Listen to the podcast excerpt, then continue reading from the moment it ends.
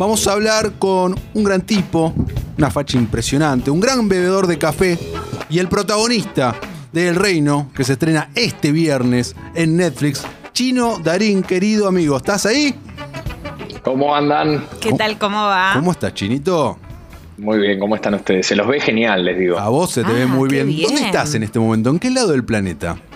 En este momento estoy en Barcelona. Mira qué bien. ¿Qué bien. temperatura Recién llegado. cuenta Barcelona ahora? La verdad que está divino hoy. Me parece que estaba haciendo bastante calor, pero esta madrugada llovió un poquitito y ahora hacía una tarde muy, muy preciosa.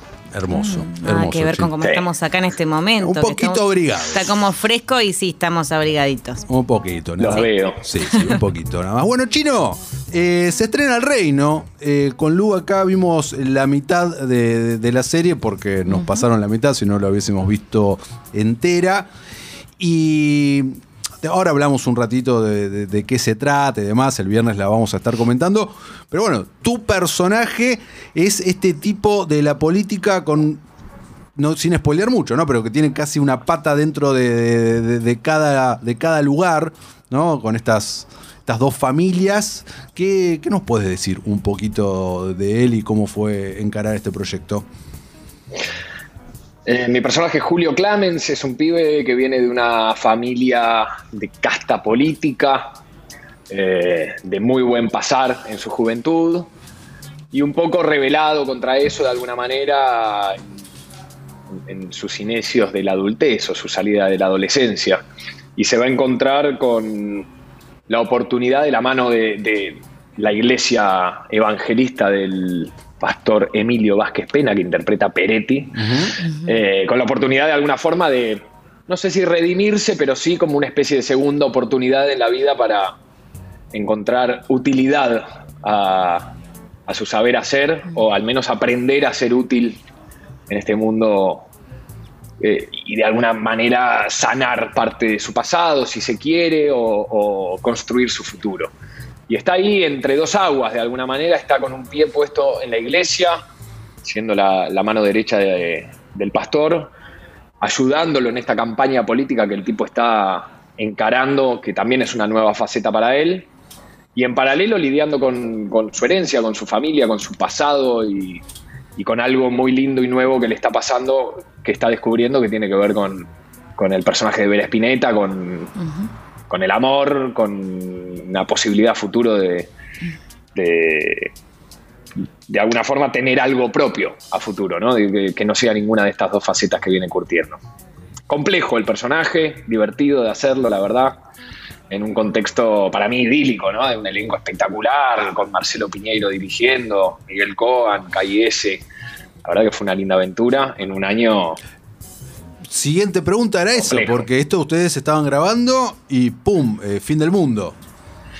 de alguna manera eh, nos agarró a- en- en- no te diría en el comienzo, comienzo, porque ya veníamos agarrando ritmo, esto que pasa en los proyectos, ¿viste? Cuando te empezás a sentir cómodo con, con- no sé si cómodo es la palabra, pero de alguna forma sentís que estás ya bien empapado en el ambiente, en la cancha, con buen ritmo. ¡Pum! Pandemia, cortamos el rodaje, se paró todo y con la incertidumbre de si volvíamos en algún momento o no, o qué.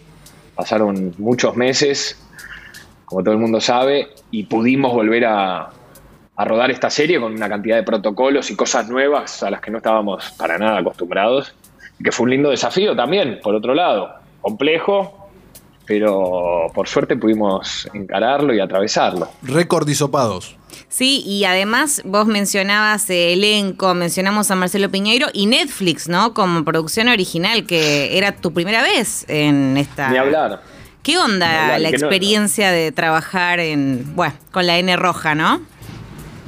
Bueno, te- a priori, mira, te digo la verdad. eh, primero es la primera vez, o sea que creo que parte de eso lo vamos a descubrir ahora en lo que está a punto de pasar, de estrenarse, de tener la oportunidad de salir para una cantidad de gente descomunal eh, en, en un mismo día y un mismo horario, lo cual es una locura. Pero por otro lado, yo estoy, no es que estoy acostumbrado, pero he trabajado con KIS en otras oportunidades y son una productora que eh, me tiene mal acostumbrado a una muy buena factura, a producciones muy grandes, a un nivel de calidad en los proyectos increíble y que la verdad llevó adelante todo esto. Entonces, si bien el trasfondo era de Netflix y, la pantalla es Netflix y sabemos que esto sin Netflix no se hubiera podido hacer, en el día a día tratábamos con la gente de Calle S y de alguna forma se sentía similar a, muchos otros proyectos, con la diferencia de que, claro, pudimos atravesar la pandemia y retomar el rodaje por tener a un gigante como Netflix atrás que hizo todo lo posible para que eso sucediera y gracias a ellos estamos acá, hoy presentando la serie, por suerte.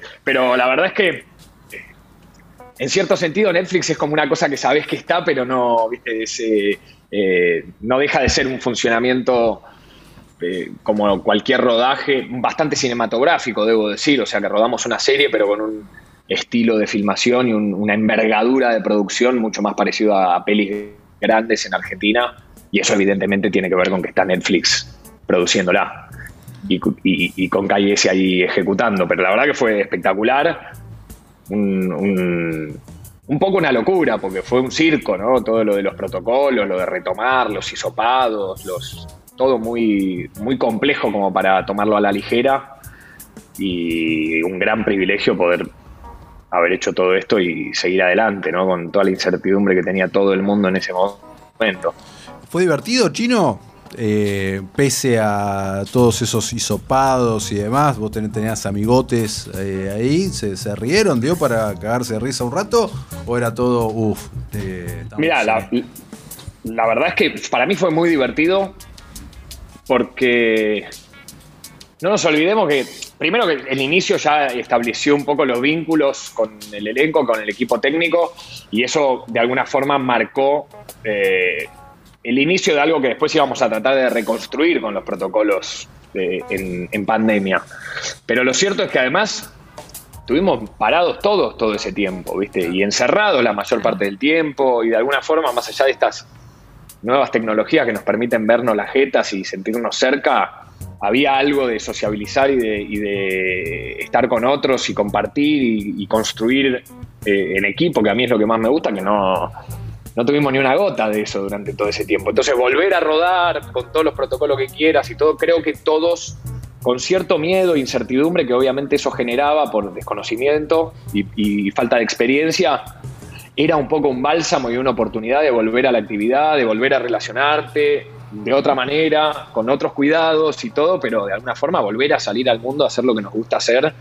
Y eso no es poca cosa. Así que creo que a todos nos dio mucha alegría por volver a filmar. Y tratamos de disfrutarlo a tope y evidentemente hubo tiempo para pasarla bien y cosas para pasarla mal y, preocupaciones como, como tuvo todo el mundo este tiempo, pero tratamos de, creo que nos divertimos bastante dentro de lo posible y a pesar un poco del tono de la serie que tiene, tiene cosas bastante intensas y, y que a priori parece, pareciera que no, que no dan lugar a, a cagarnos de risa, pero, el equipo lo hacía posible. Obvio, sí. Y además, bueno, la verdad que el resultado, al menos los cuatro episodios que vimos, se ve muy, muy bien. Eh, a mí me pasó, por ejemplo, que la iglesia evangelista está espectacular. O sea, el mármol, como hay detalles que están muy bien logrados. Y quería saber si cuando viste la serie, no sé si llegaste ya a ver algunos episodios, ya la viste entera, o tuviste una. Ah, buenísimo. Si hubo algo que vos tipo, dijeras cuando la viste, che, wow, esto no me lo imaginaba así y quedó genial. O bueno, no sé, algo por el estilo. Muchas cosas, porque la verdad que la serie es un Primero que es un thriller, pero que toca un montón de, temas y tonos a lo largo, ya lo van a ver, porque además los últimos cuatro capítulos eh, guardan mucho, como en toda la serie, ¿no? Evidentemente llegaron hasta la mitad y, de alguna forma es el setting de lo, que, de lo que después va a pasar. Pero somos muchos actores, muchos personajes, muchas historias cruzadas. Entonces eso hace que hay un montón de personajes con los que tal vez ni te cruzaste, ¿viste? Con gente que sabías que estaba rodando todo el día o que por ahí te encontrabas en el, en el rodaje, pero no, eh, no los viste en el día a día. A mí me tocó interactuar intensamente con un pequeño grupo de actores. Peter sobre todo, Vera por supuesto, con Peretti bastante y mucho con Furriel también. Te diría que son con los que más me tocó. Un poco con Nico García Hume también. Digo, y después hay todo, todos, todos otros ámbitos que, en los que no participé y que me sorprendieron no solo viendo la serie, sino incluso durante el rodaje, porque también la pandemia llevó a que un montón de las cosas que estaban planificadas de una manera hubo que estudiarlas y, rehacerlas de otra. Terminamos empezando, eh, o sea, empezamos la vuelta después del parón este gigante con de repente cosas que se iban a filmar en locaciones y que habían reconstruido adentro de un estudio por, mantener los protocolos.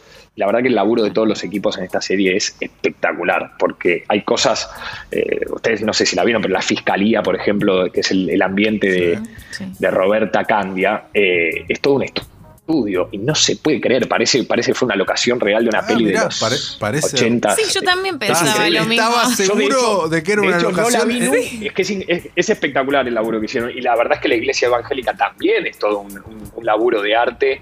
Eh, ese espacio existe como tal, pero no tiene una iglesia, ni los mármoles, ni nada de lo que vos ves ahí.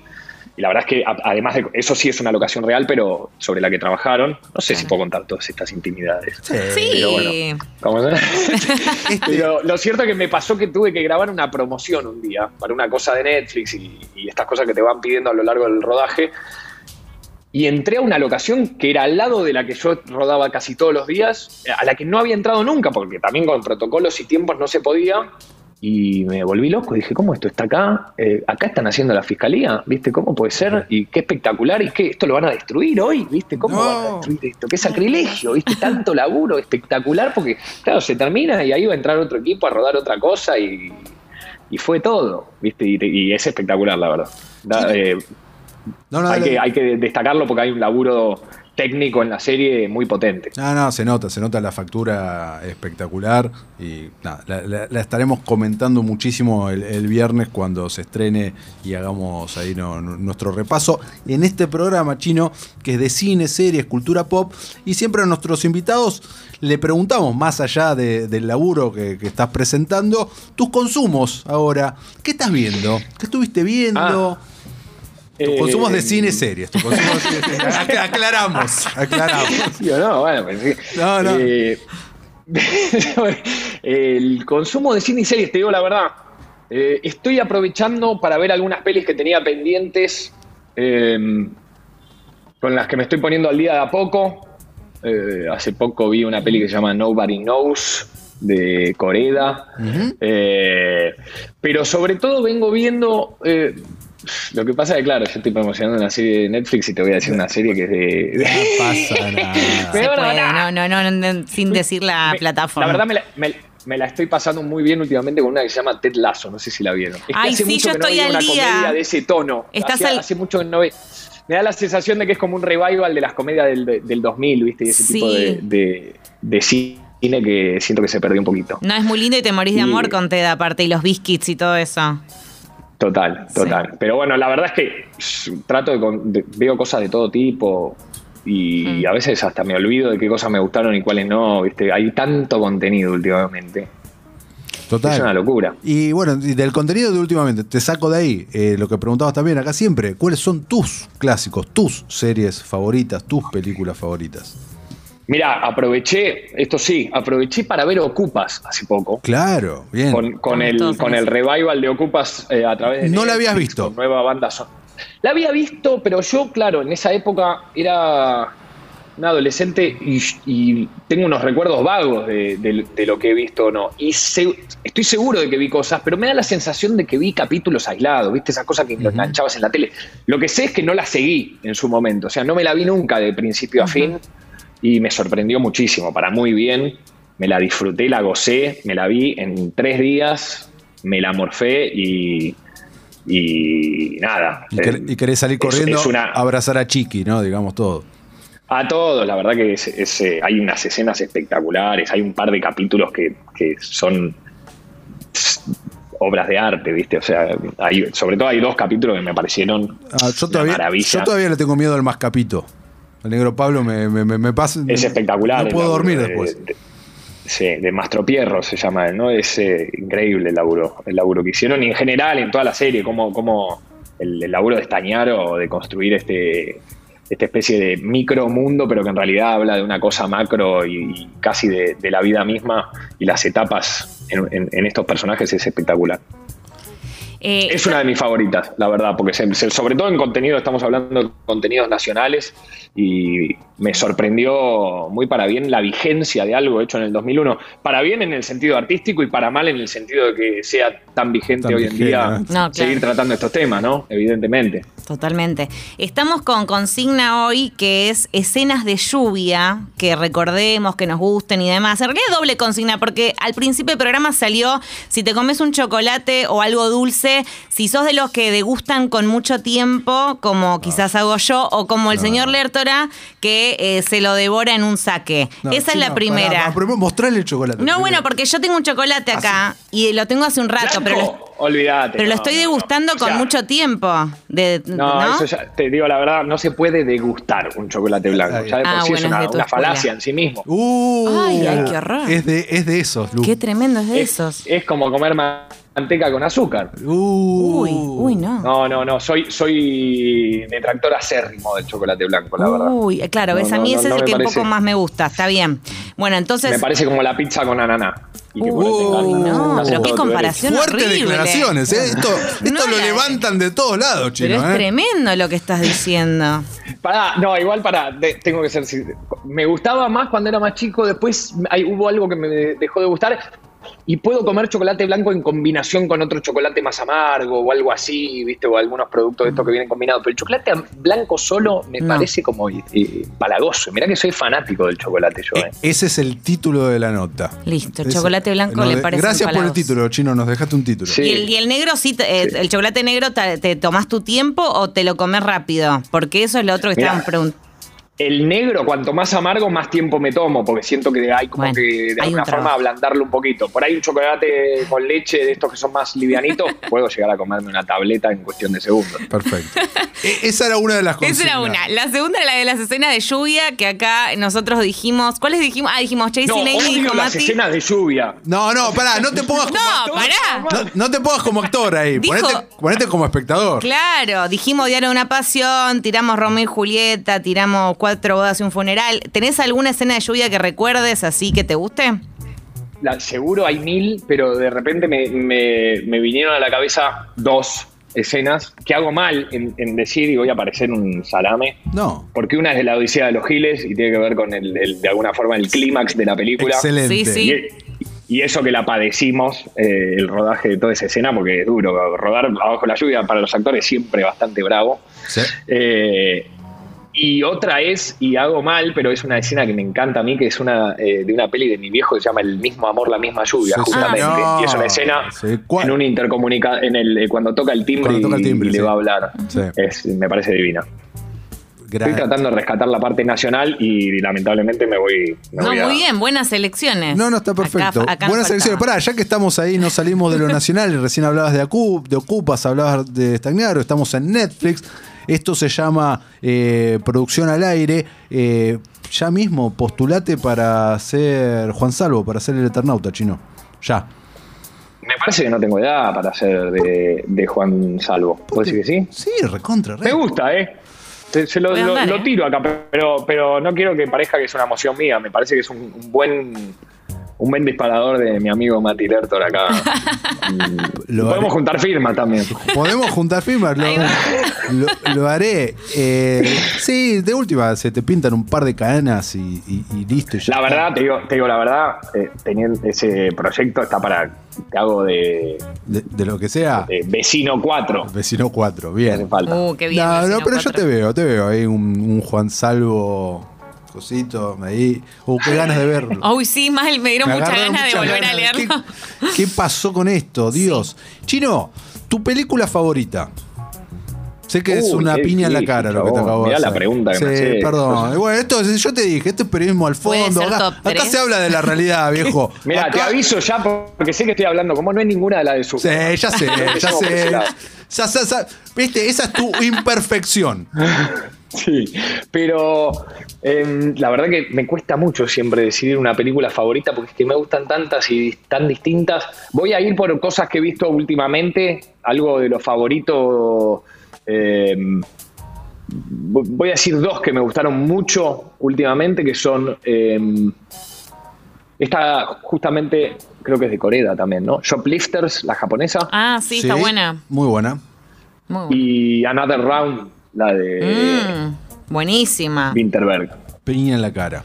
la danesa. Peliculón, sí. Mirá qué, qué gustos Sí, muy refinados, bien. ¿viste? Bueno, me estoy- estoy yendo a cosas busca- recientes, ¿viste? Para no te irme- tiró ninguna de Marvel, al menos, como que no tiró la. No, no, ni, bien. ni, ni metí una Toy Story, No, ni un no. Forrest Gump. Ahora entendés lo de Superman, ¿no? un, un volver al futuro. Claro, ¿viste? no fue ahí, fue ahí Another Round. Está bien igual, va muy bien, va muy bien. No, me gustan los clásicos eh, de estos de to- No son clásicos los que acabo de mencionar, o por lo menos no, no, no No. tuvieron tiempo. No, no, todavía. pero podrían convertirse, claro, sí, tranquilamente. Podrían. Exactamente. Podrían. ¿Y, y serie? ¿Cuál es tu serie favorita de todos los tiempos? Y probablemente sea Breaking Bad, porque además la vi en una época de, de- de una especie de, como de despertar de la serie pa- para mí y, y- y era casi adictiva. O sea, considero que soy semi-adicto a Breaking Bad en recuperación. Bien. No, no, está bien. y Aparte que contaba con la temática de la serie. Y para ahí, con los superhéroes, ¿qué te pasa, Chino? ¿No consumís nada, posta, nada? Sí, me encantan los superhéroes, Ah. me encantan. me Claro, encantan, no, me no encantan. eligió Superman No, como la favorita, pero consume, No, está Mirá, bien. te- te- consumo superhéroes a lo loco porque ah, de hecho me gustan y, y forman parte de mi fantasía adolescente. Yo empecé a ser actor, quería, quería llevar el mismo logo que vos en el pecho, quería ser Batman cuando era chico, ¿viste? Ay. No, no, no. Además, de- vengo criado un poco de la cultura del anime que tiene algo muy lindante con todo lo que tiene que ver con los superhéroes. Me gusta esa, puerta- pestaña que abriste. Ahora te voy a preguntar por tu anime favorito, pero ter- termina con superhéroes, dale. ¿Voy a los de últimamente o a los de la infancia? Lo que también? quieras. Ojo, eh. Ojo, ahí te estoy. Ah, mirá. Eh, Seguro que te disfrazabas, tipo, cuando eras chico de, de Spider-Man, como que era muy de disfraz Obvio. de. Sí, ¿no? Como Obvio. te- no sé por qué me lo Encantado. imaginaba. Me Eh, encantaba. Yo- Me parece que los superhéroes. eh, Va, yo por lo menos me lo paso genial con los superhéroes. Me encantaron siempre toda la vida. Lo que pasa es que hay películas de super- me, me da la sensación de que hay como una especie de bataola ahora de hagamos todos los superhéroes Y- juntos ya, ¿viste? Y tirar toda la carne arriba de la parrilla. Sí, sí. Y en ese, en ese, ese nivel de factura que está pasando últimamente, me parece que va en detrimento de, de aprovechar bien los personajes Bien. Eh, o de gestar bien las cosas. Coincido. ¿Qué dijiste animes recién? ¿Cuáles son tus animes? Arranqué de chico con eh, Los Caballeros del Zodíaco, Dragon. Ball, después, Hermoso. etcétera. Pero te diría que uno de mis favoritos, eh, y que lo terminé de ver hace bastante poco, tiene como 150.000 capítulos, es Naruto. Mira, Ah. sos generación Naruto. Me sorprendiste. No Mirá. sé si soy generación Naruto, ¿eh? No sé si soy generación Naruto. Por ahí estoy un poco grande para Naruto, no sé. no sé. Ah, Pero grande- ¿quién lo dice? Acá no existe. ¿Quién lo dice? Claro, grande no existe. Grande no Claro. existe para eso. Bien, bien.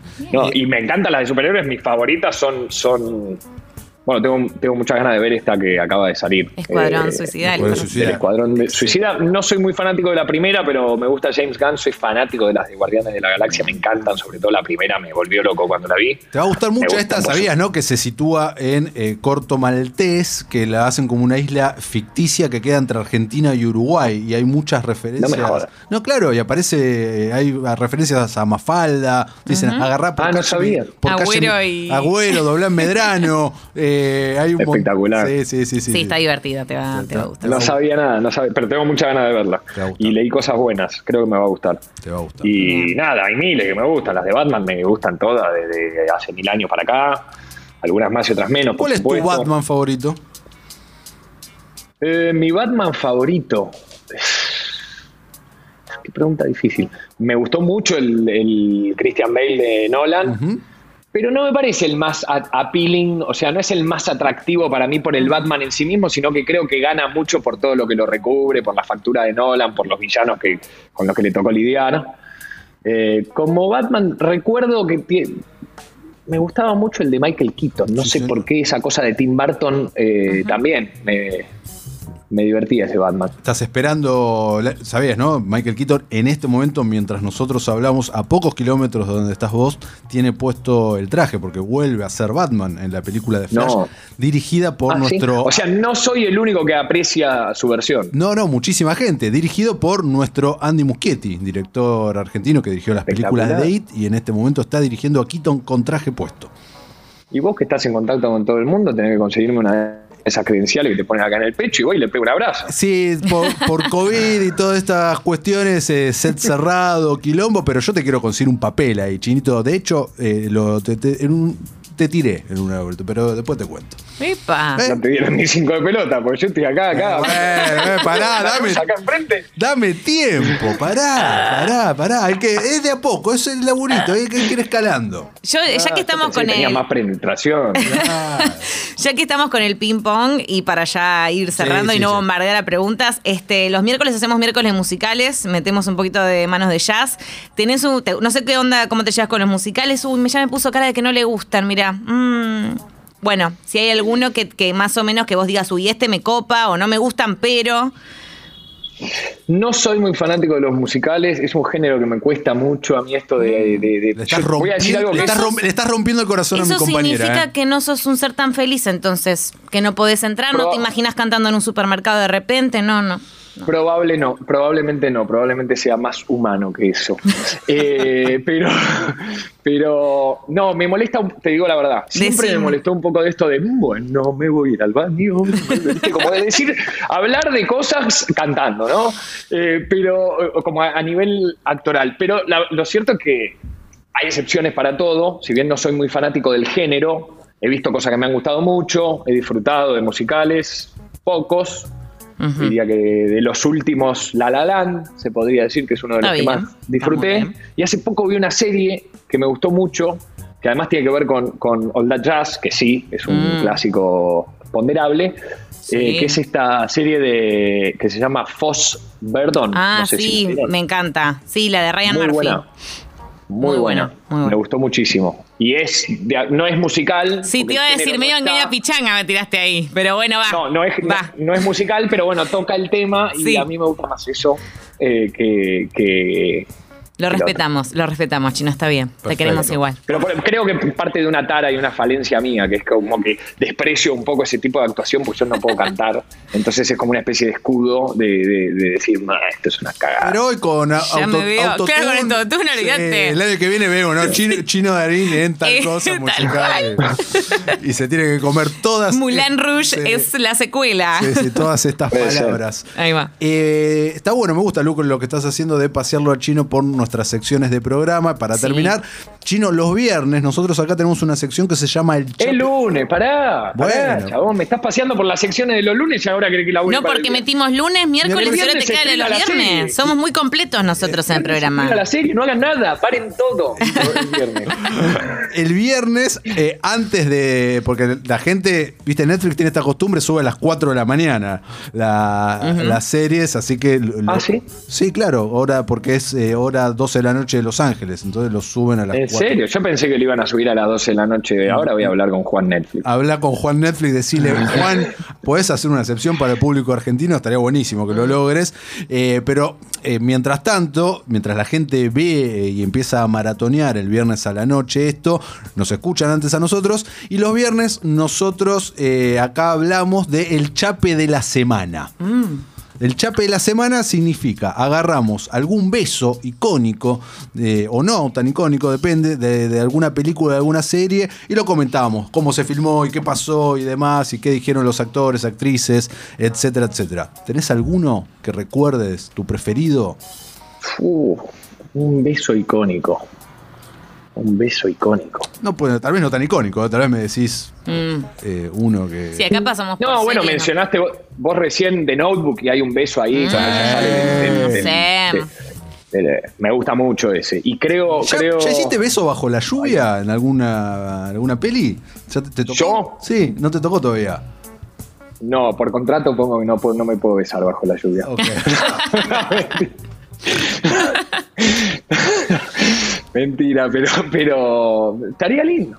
La verdad que estaría lindo. Estaría lindo. Sí, todos, bien. viste, siempre comentan, igual, viste, porque acá hablamos de eso y leemos las declaraciones de los actores en ese momento y todos putean. No hay ninguno que diga, Sí. eh, no, estuvo buenísimo, fue re romántico, la verdad, besar a mi Para compañera nada. ahí bajo la lluvia en Es que ya te 16 digo, tomas que me quedé. El de, el de Spider-Man que se estaban ahogando. que se ahogaron, el Spider-Man se ahogó. es al revés, Tommy. Maguire se ahogó. Claro, ¿cómo querés? Si la- el efecto de la gravedad te hace directamente un hisopado ahí. Sí, exacto. Sí, medio efecto hisopado, es verdad. Exactamente. Bueno, Bueno, Chino, hablamos de besos, eh, hablamos de tus películas y series favoritas y por supuesto hablamos del Reino que se estrena este viernes en Netflix, 4 de la mañana. El Chino tratará de que sea a la medianoche. Eh, bueno, estaremos todos allí, ocho capítulos, eh, muy al palo, de esos que van creyendo, ¿no? Porque te va a medida. A mí lo que me gustó mucho de la serie es que te plantea una cosa y vos ya decís, ajá, ya, ya es por acá. Y después, no, te agregan, viste, te van agregando, te van agregando. Y, está bueno, tengo, tenemos muchas ganas de ver esta segunda mitad y ver realmente qué es lo que pasó. Porque esto no es un spoiler, están los trailers, pero el, reino está. Hay una campaña para la presidencia de Argentina. Tenemos al, al que va a ser presidente, que es un tipo que viene de la política tradicional. Y el vice es un pastor evangélico muy popular. Matan eh, al candidato a presidente y queda todo en manos de si asume o no, si sigue la campaña con el personaje de Peretti y bueno, todo alrededor de este eh, asesinato y la investigación y todo lo que se va destapando. No sé si la describí bien. Me gustó, me gustó el disparador que diste. Está todo en el primer capítulo y es, tal cual lo decís. Y guarda bastante sorpresas la serie, la verdad, porque mientras te va metiendo en el mundo de destapar y desenmarañar el mundo de estos personajes y entender los motivos y, las cuestiones detrás del crimen, ya te vas a dar cuenta, pues hasta el cuarto, claro, creo que todavía le falta ahí, eh, sí, sí, falta bastante. No falta. Falta bastante. Espero que disfruten de los que quedan, pero se van a encontrar con buenas sorpresas también de acá para adelante. Perfecto, Chito. ¿Cuándo hacemos esto en persona? ¿Venís para acá en algún momento o te quedás ahí forever? Voy para allá. Dije lo mismo hace dos meses y sigo acá. Entonces, viste, todo, todo, todo puede fallar en, en, estas circunstancias, pero tengo fe de que ahora en septiembre voy a estar en, territorio argentino. Perfecto, Chino. ¿Sale ese café? Por supuesto. Perfecto, listo. Allí será. Bueno, Chino Darín, aquí en Congovisión, este viernes, entrega el reino. Entrega, estreno.